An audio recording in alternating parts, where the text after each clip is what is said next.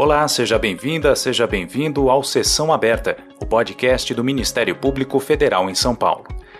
Neste programa, a gente fala sobre a intolerância religiosa no Brasil, sobre o desrespeito à liberdade que todos nós temos de professar uma crença, qualquer que ela seja, ou mesmo de não professar crença nenhuma. Quais são as raízes desse problema e que consequências legais pesam contra quem pratica a intolerância religiosa? Aliás, será que intolerância religiosa é o termo mais apropriado para definir esse problema? E mais, o que é afinal um Estado laico e em que medida a postura do atual governo fere esse princípio? A nossa conversa é com o Procurador de Justiça Alfonso Preste. Ele é membro do Ministério Público do Estado de São Paulo e integra o Grupo de Trabalho Liberdades, da Procuradoria Federal dos Direitos do Cidadão, vinculada ao MPF. Bom, procurador, eu gostaria que o senhor começasse a nossa conversa falando sobre as raízes da intolerância religiosa no Brasil. É uma questão só de conflito entre diferentes crenças ou, na sua avaliação, existem outros elementos sociais que explicam esse tipo de prática? Falar sobre raízes da intolerância religiosa no Brasil é o mesmo que falar em racismo religioso. É bom que lembremos que, desde que eh, o Brasil se tornou colônia, enfim, que ele foi descoberto, nós tínhamos moradores anteriores, os índios, que tinham uma cosmovisão muito clara e que tinham é, uma religiosidade muito própria. E tão logo instalou-se a colônia, os jesuítas começaram um processo de catequização que derrubava o panteão dos indígenas em troca das propostas da Igreja Católica Apostólica Romana. Então, a primeira intolerância religiosa no Brasil, o primeiro racismo religioso que se faz no Brasil é, é do branco em relação ao índio e à sua própria religiosidade. É bom lembrar que todo conceito de religião estabelece um tripé de uma cosmovisão, uma informação nítida sobre como a magia pode transformar a realidade e como terceiro ponto, as pessoas que já morreram, os ancestrais. E assim, nós temos sistemas complexos, orais e antiquíssimos entre os índios. Esses mesmos sistemas, porém adequados ao panteão, foram encontrados na África e existiam na África há pelo menos 5 mil anos, segundo apontam historiadores. Quando houve o fenômeno da escravidão e do tráfico de escravos, que alguns autores convencionaram chamar de diáspora, que os escravos foram levados para o Brasil em diferentes locais e mais para regiões da América Central, Caribe e hoje o que é América do Norte. E esses africanos, eles tinham o seu próprio panteão. O panteão africano é um panteão dotado de um deus não causal, que é o Lodum ou Lodomare, e que tem alguns outros deuses de nível inferior e que tem o domínio sobre determinados aspectos da vida em geral. Eu cito, por exemplo, um dos orixás, o mais popular no Brasil, que é Ogum, que é o orixá da guerra, mas que também é do progresso, da tecnologia, dos avanços. De tal sorte que, com a vinda dos africanos para o Brasil, assim como a presença dos indígenas aqui, surgiu um problema que é o problema da imposição da cultura do mais forte e do preconceito sobre aquela. A minha verdade deve prevalecer sobre a sua verdade, e eu sou católico apostólico romano dentro dessa condição, Estado português, Estado que vinha para a colônia. É, Note-se nesse ponto importante que prevalecia à época as ordenações do reino no Brasil. Foi um texto legal que prevaleceu até 1800 e 30, quando foi editado o Código Penal do Império, escrito por Bernardo Vasconcelos, um iluminista. Esse ponto é muito importante na medida em que nós encontramos no livro quinto das Ordenações do Reino a presença do chamado crime de heresia. Aliás, os ordenamentos jurídicos europeus, então, mutatis mutandis, guardavam situações idênticas. Você tinha a coexistência de dois estados, um estado clerical e um estado propriamente dito primeiro capítulo do livro quinto das Ordenações do Reino, ele diz respeito ao crime de heresia. professar outra religião, praticar outro culto, que não o culto católico apostólico romano, importava na prática de um crime de heresia que, via de regra, levava aquele que o praticou à morte. Daí porque essa postura massacrante sobre escravos índios nessa medida. E só uma, uma curiosidade: havia é, dois julgamentos, né? É, um julgamento que era feito pelos juízes assim é, afirmados e um julgamento clerical e imposição de duas penas, uma pena de alma, que via de regra era excomunhão, e outra pena que é a pena de morte, o degredo, dependendo de vários fatores que importem. Mas por que é muito importante falar de índios e é, falar especificamente das tradições africanas? Porque ainda hoje, 80% das denúncias são de intolerâncias religiosas ou atentados ou violências contra tradições de matriz africana. E dentro dessa, dessa ótica, hoje com conceito diferente, afro-indígenas, porque a Umbanda é, assume várias questões relacionadas à nossa tradição indígena, é, mas dentro dessa tradição, vejam que situação curiosa, os negros desenvolveram um sincretismo religioso bastante interessante.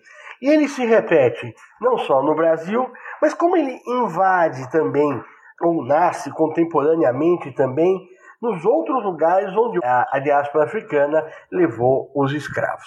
É curioso, o sincretismo religioso ele importa em você definir um santo católico, olhar as qualidades daquele santo católico e olhar as qualidades daquele determinado orixá, que é um Deus intermediário entre o Deus princípio e os homens, e atribuir a partir disso as mesmas qualidades. Assim é, por exemplo, que Ogum, como eu já citei, que é o deus da guerra, que é o deus do progresso, que é o deus de conquistas, ele passa a ser sincretizado, ou seja, foi um estratagema, ele passa a ser entoado, respeitado, suas imagens respeitadas em imagens de São Jorge em São Paulo e no Rio de Janeiro, né?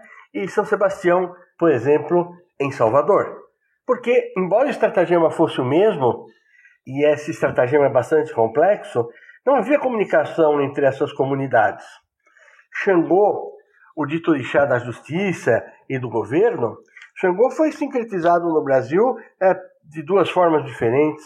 Foi sincretizado como São Jerônimo, porque é, representava essa capacidade de governança, de, de força, e foi representado ao mesmo tempo também por São Lázaro, porque é, nessa vivência mítica de Xangô, ele teria morrido e renascido como Airá, e bem se sabe que Lázaro foi ressuscitado. Né? E quando se vai, por exemplo, à América Central, Xangô é sincretizado sob esse aspecto com o próprio Cristo, que renasce mas com o Cristo menino, que é o coroado, porque Xangô era rei, era o rei da Nigéria. É nesse sentido que se observa essa característica curiosa.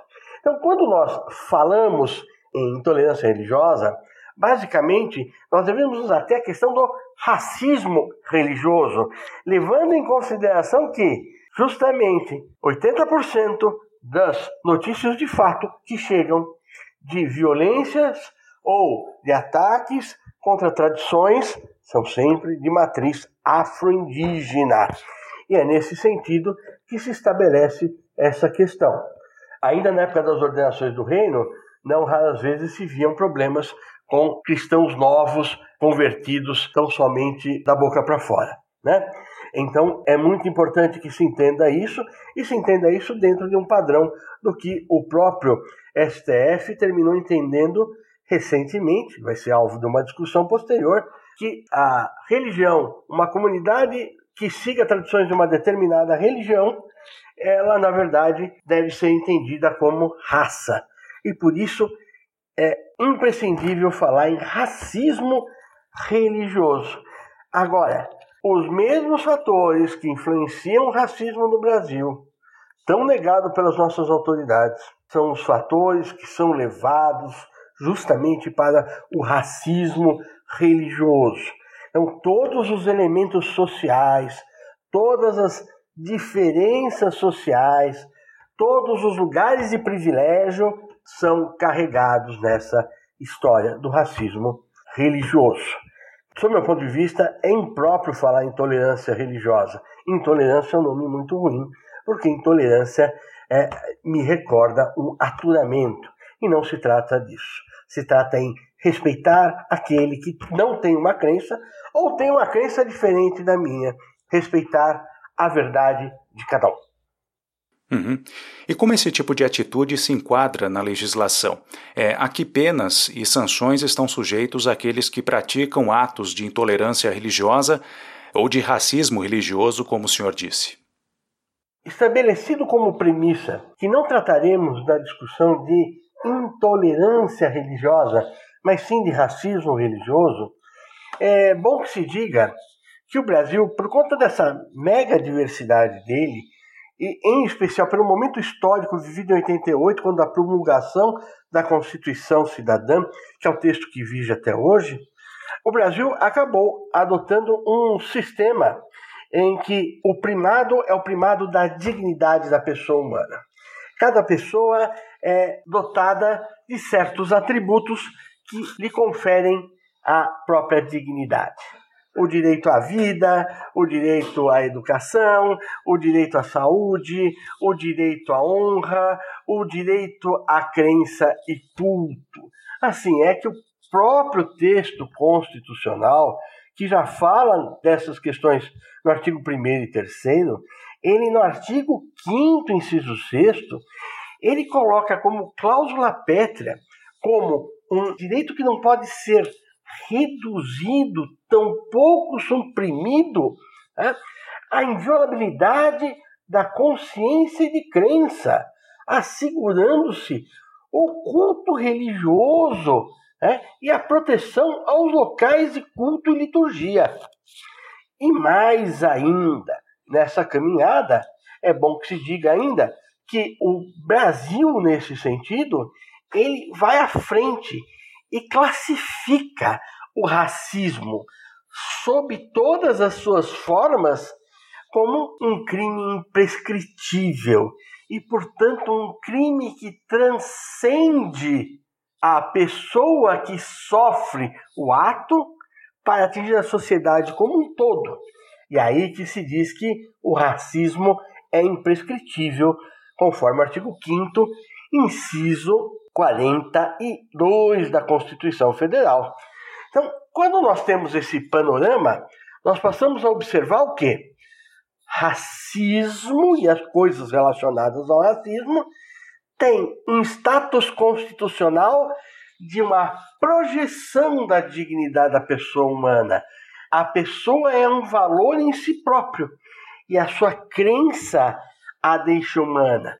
E é justamente por isso que a Constituição Federal quis dar liberdade a todos para que eles pudessem não ter ou ter uma visão absolutamente própria da sua religiosidade.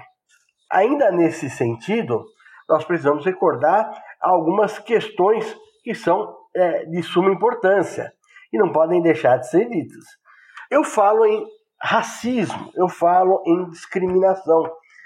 O que é a discriminação efetivamente? O que é essa discriminação que a lei pune? No Brasil, nós temos um texto legal de 1989, que já foi modificado, ampliado, que é a Lei 7716 de 89, que tipifica os crimes de racismo discriminação racial. Bom, a primeira questão é que eu só vou falar em discriminação quando eu cerceio ou impeço o acesso a algum bem ou direito por conta de questões relativas à raça. E aí vem uma questão muito interessante que é o conceito de raça. Durante muito tempo, o próprio direito brasileiro tratou raça como uma questão genofenotípica, preocupada só com cor, é, preocupada só com grupo étnico, mas o Brasil adotou uma vocação, que é a sua vocação da pluralidade democrática, em que raça passa a ter um conceito social. a raça passa a ser entendida nos moldes da sociedade tradicional da Convenção 169 da OIT, que diz que raça é qualquer grupamento que tenha características próprias, elementos de identificação entre os seus adeptos, seus participantes, ainda que eles não se conheçam, ainda que eles não professem juntos ou da mesma forma aquelas práticas. Assim é que, recentemente, a ação direta de inconstitucionalidade por omissão 26 e o mandado de injunção 4733 foram reunidos e julgados uma vez só pelo pleno, pelos 11 ministros do Colégio Pretória Celso. E o que eles disseram? O conceito de raça deve ser um conceito social, cultural de raça, e não mais o conceito genofenotípico.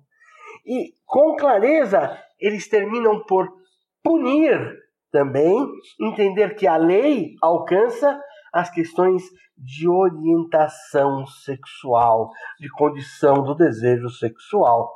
E essa visão que se traz aqui não fere o princípio da legalidade. Na verdade, é feita uma interpretação conforme a Constituição do que seria a raça e conforme as normas que foram interiorizadas no Brasil. A Convenção 169 da OIT foi interiorizada pelo Brasil com esse conceito de raça. E assim sendo, não poderia o Supremo ter decidido de outra forma. Agora, recentemente, surgiu uma outra discussão que é uma discussão que surge no HC 154.248, 154248. Existe no Código Penal, nos crimes contra a pessoa, no capítulo alusivo aos crimes contra a honra, existe uma figura típica que é o crime de injúria racial. É justamente quando elementos relacionados àquele grupo étnico, cor de pele, é, social, cultural, quando eu utilizo qualquer desses elementos para injuriar esta pessoa, isto seria um crime de racismo, um crime discriminatório, ou seria um crime de injúria, ou um crime contra a honra única e exclusivamente? Aí duas questões têm que ser alvo da nossa indagação nesse presente momento. A primeira delas, é a honra de uma pessoa, seja ela objetiva, como as pessoas a veem, ou como ela própria se sente, a honra, embora seja um bem disponível, a honra, ela, na verdade, é mais uma das facetas, mais uma das projeções da dignidade da pessoa humana, que é basilar, é a pedra de toque de todos os ordenamentos jurídicos ocidentais. E assim, quando se fala sobre isso, tem que deixar muito claro o seguinte: quando eu falo, quando eu lanço, quando eu injurio alguém, quando eu injurio uma pessoa te chamando negativamente de macaco, macumbeiro, bruxo, quando eu utilizo qualquer elemento em forma depreciativa, é como se eu atirasse uma flecha que bate naquela pessoa, que fere a dignidade daquela pessoa, mas que reflexamente que se espatifa e que seus vários pedaços atingem todos os demais daquele grupo, não deixando de ser uma espécie de racismo. E se é assim, o Supremo entendeu que o crime de injúria racial ele é um crime imprescritível. Então, a injúria racial ela só se diferencia efetivamente dos delitos de discriminação racial por conta que a injúria é um ataque à honra e à dignidade daquele grupo, mediante palavras. Ao passo que, quando se fala da discriminação, é o cerceamento, é a obstacularização, é a criação de entraves para o exercício de algum direito decorrente disso. É bom que se lembre ainda que o próprio Código Penal tem disposições próprias que punem o vilipêndio, a destruição de objetos sagrados ou a perturbação de cerimônia religiosa. Nós tivemos um episódio da quebra em rede nacional de uma imagem Nossa Senhora da Aparecida, que é uma imagem muito cara no Brasil, que é a imagem da padroeira do Brasil, por conta de um neopentecostal. E foi então que foi utilizado esse dispositivo penal. O sistema brasileiro é um sistema muito bom.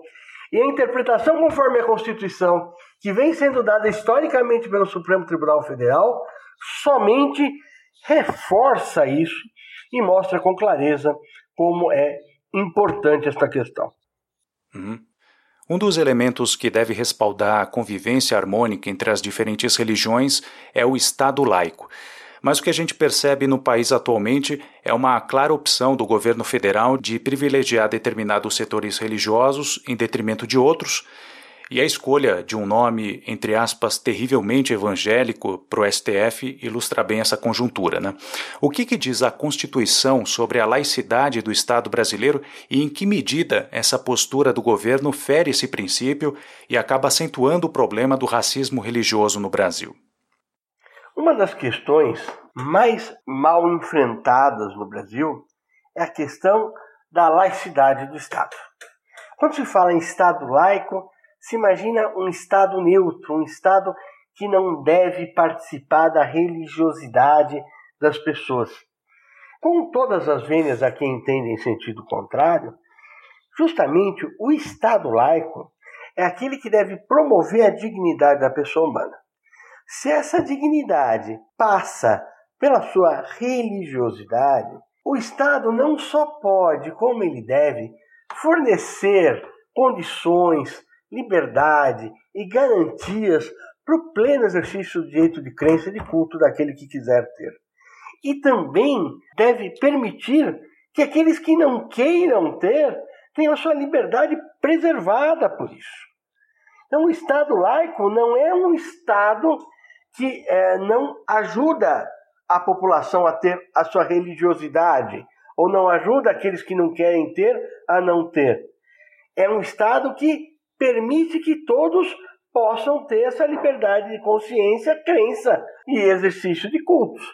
Agora, é muito interessante que nós percebemos, principalmente nos momentos atuais, que o Estado brasileiro pende por questões eleitorais, por questões de conjuntura efetivamente, nós estamos vivendo um momento de exacerbação de grupos conservadores. Hoje, com absoluta clareza, um determinado segmento religioso busca é, uma posição hegemônica. Eles buscam, na verdade, fazer não diferente do que os jesuítas já fizeram com os índios quando os jesuítas começaram a catequizá-los. Na verdade, o que eles buscam hoje, na verdade, não só em relação aos índios, mas todos, é impor a sua verdade à vontade, à verdade dos demais. E são é, os neopentecostais. Quando uma tradição busca, e os seus adeptos, por instituições particulares, agir desta maneira, existe um limite, que é o limite da preservação da liberdade de crença em sentido oposto da outra pessoa. Violado este limite, nós passamos a ter um crime ou uma ofensa a um direito constitucional daquele indivíduo que se resolve na seara dos interesses difusos. Agora, quando a questão passa a ser patrocinada pelo poder público, quando uma religião, em detrimento de outras, passa a ser patrocinada, não estou falando financeiramente, mas passa a ser patrocinada nos seus interesses pelo poder público, é muito bom que se entenda uma coisa. Este Estado, ele deixa a sua postura de neutralidade em relação a todos. É como se ele passasse a gostar e privilegiar um filho em detrimento dos demais.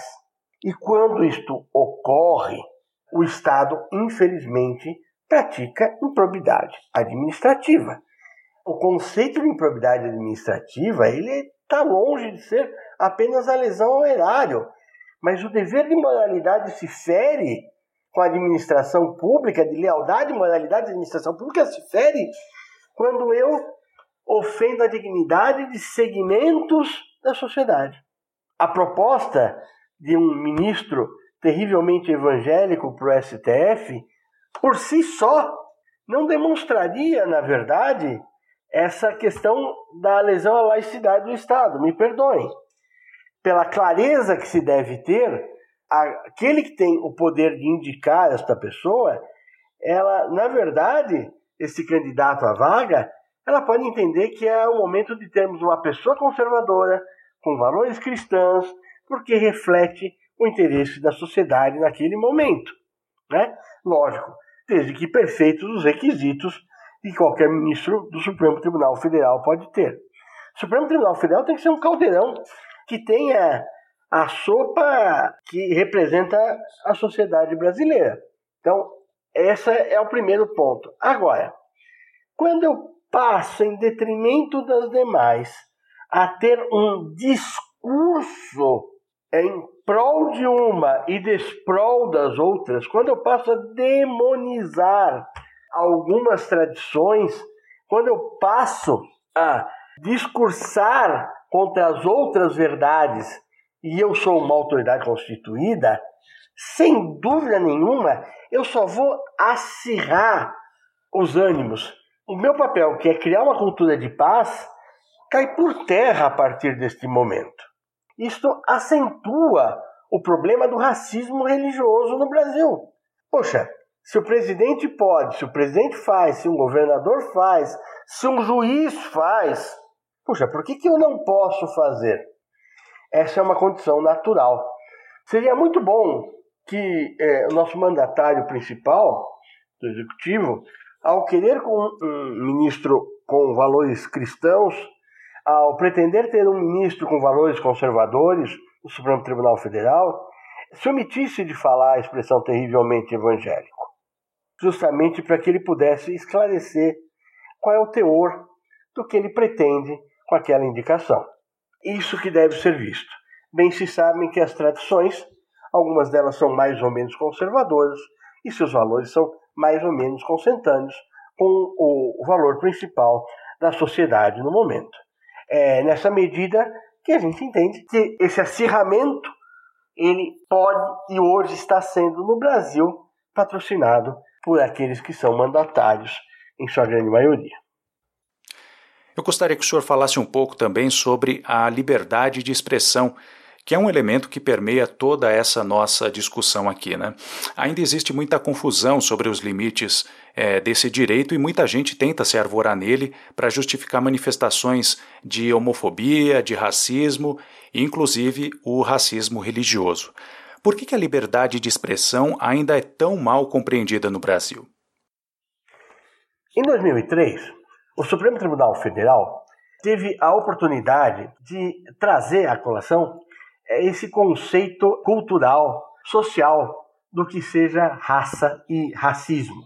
Foi o julgamento do caso Elvanger, é conhecido assim. Havíamos um gaúcho chamado Siegfried Elvanger Castan, antissemita, e que acabou fazendo observações nesse nível e buscou-se escudar especificamente na questão do direito à liberdade de expressão.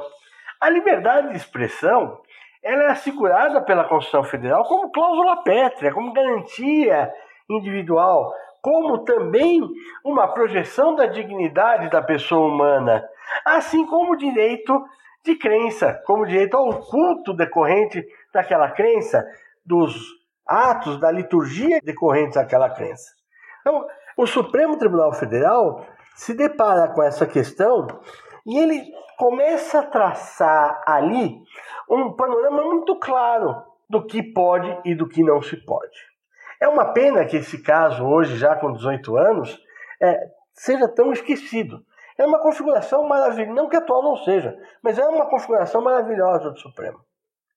Então, vamos entender algumas coisas em primeiro lugar.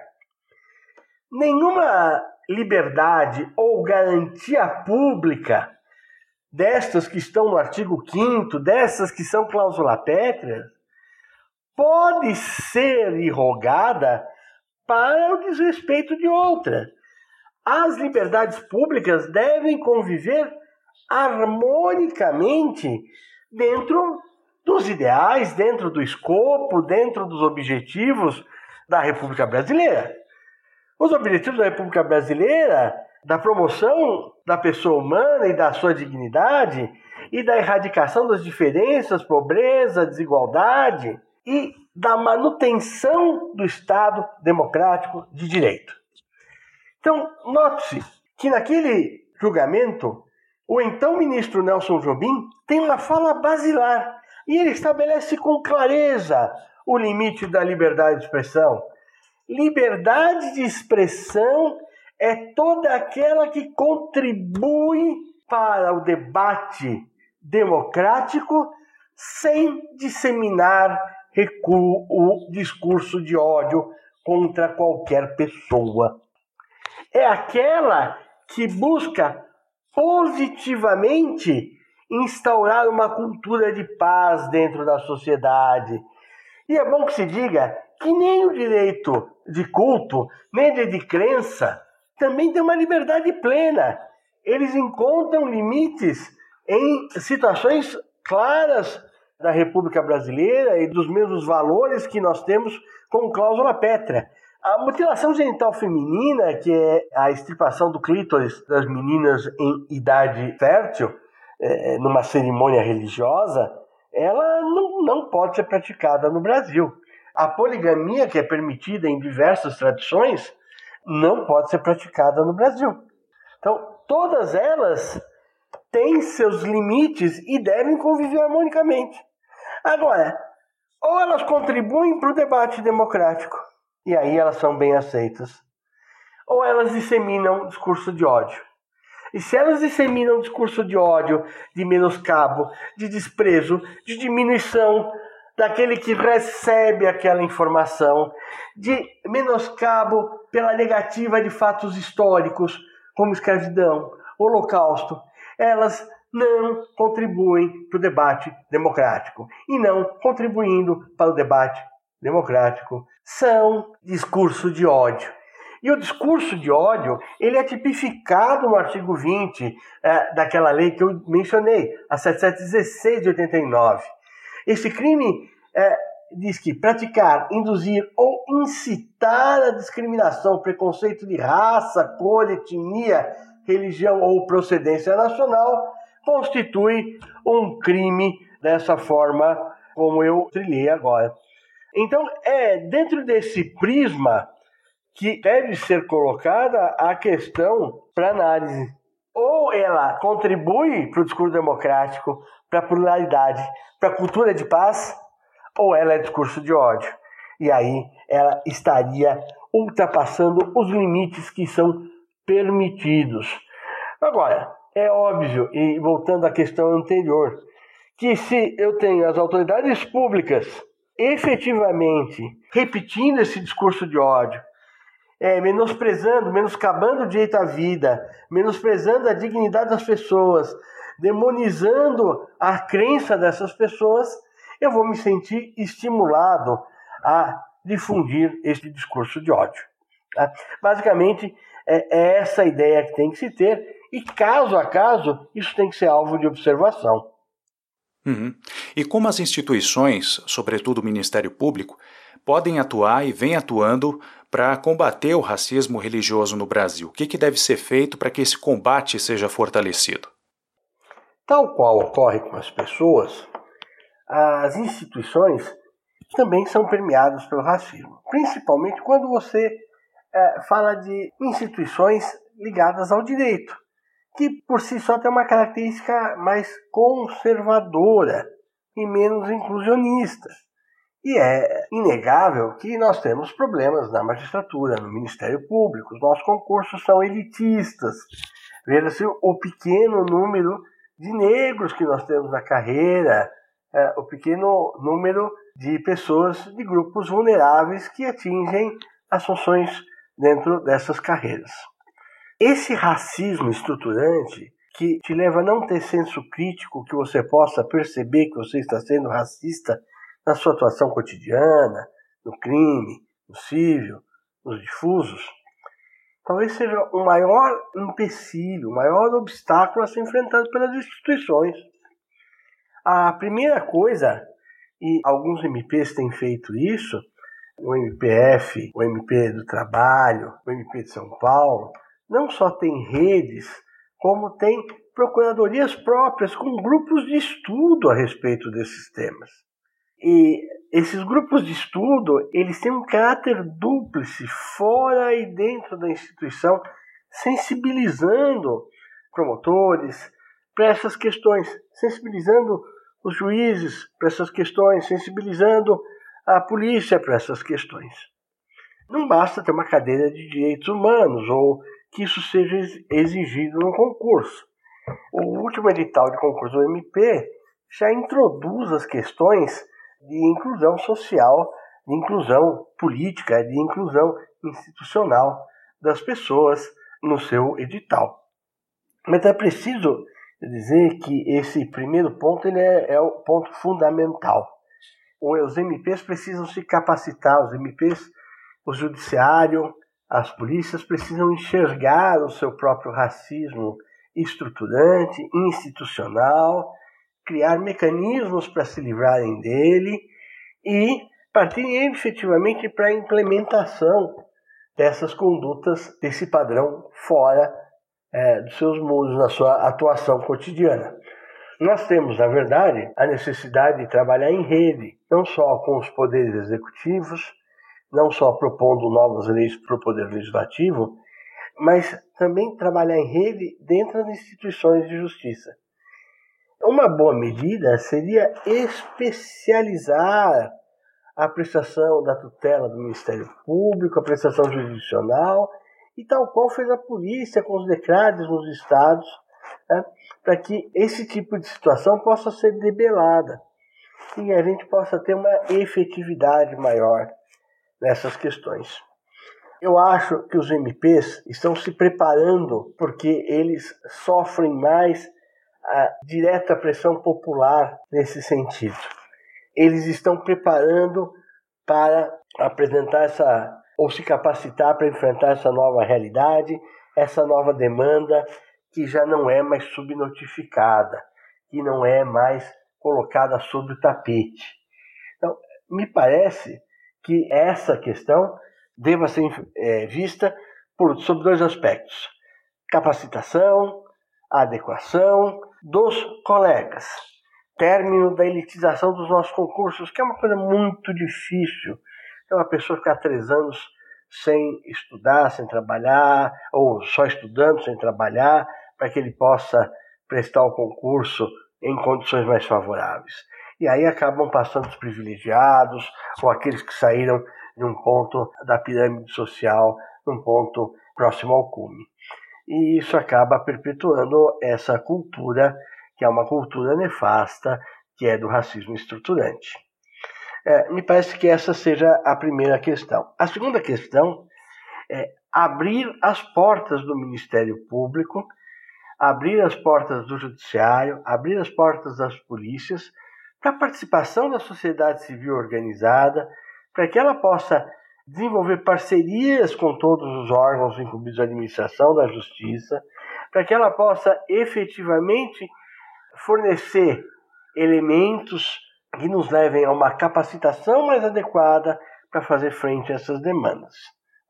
É sempre um assunto difícil em instituições tão conservadoras como aquelas da administração da justiça e é, ainda mais nas justiças estaduais. A gente vê o, o, o MPF, o MP do Trabalho, alguns outros segmentos do Ministério Público Brasileiro tendo uma postura mais progressista, mais avançada.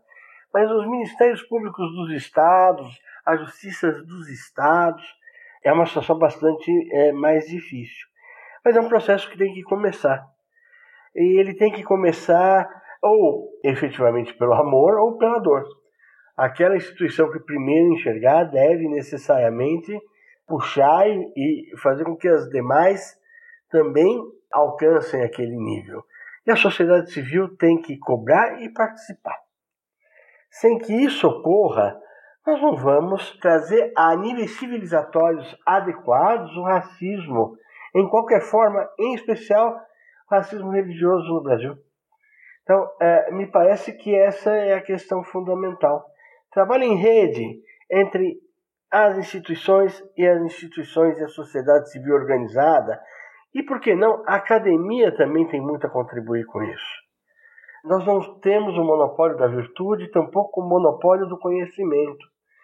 E é importante que o membro do Ministério Público, o juiz, o, o policial, ele saiba disso e saiba conviver com isso e se capacite para enfrentar essas novas realidades. Eu tenho uma visão bastante otimista e acho que nós vamos conseguir sim vencer esse momento mais agudo que o Brasil atravessa e uma cultura de paz começa a ser desenhada. Talvez tenhamos que ter é, conflitos, talvez tenhamos que ter decisões do STF, ativismo judicial, mas nós vamos desenhar essa cultura de paz, porque é da natureza de um país tão heterogêneo como o Brasil esse convívio de paz. Essa foi a nossa conversa com o Procurador de Justiça Alfonso Preste. E nós estamos chegando ao fim desta edição do Sessão Aberta, um podcast produzido pela Assessoria de Comunicação da Procuradoria da República em São Paulo. Muito obrigado pela sua companhia e até a próxima edição.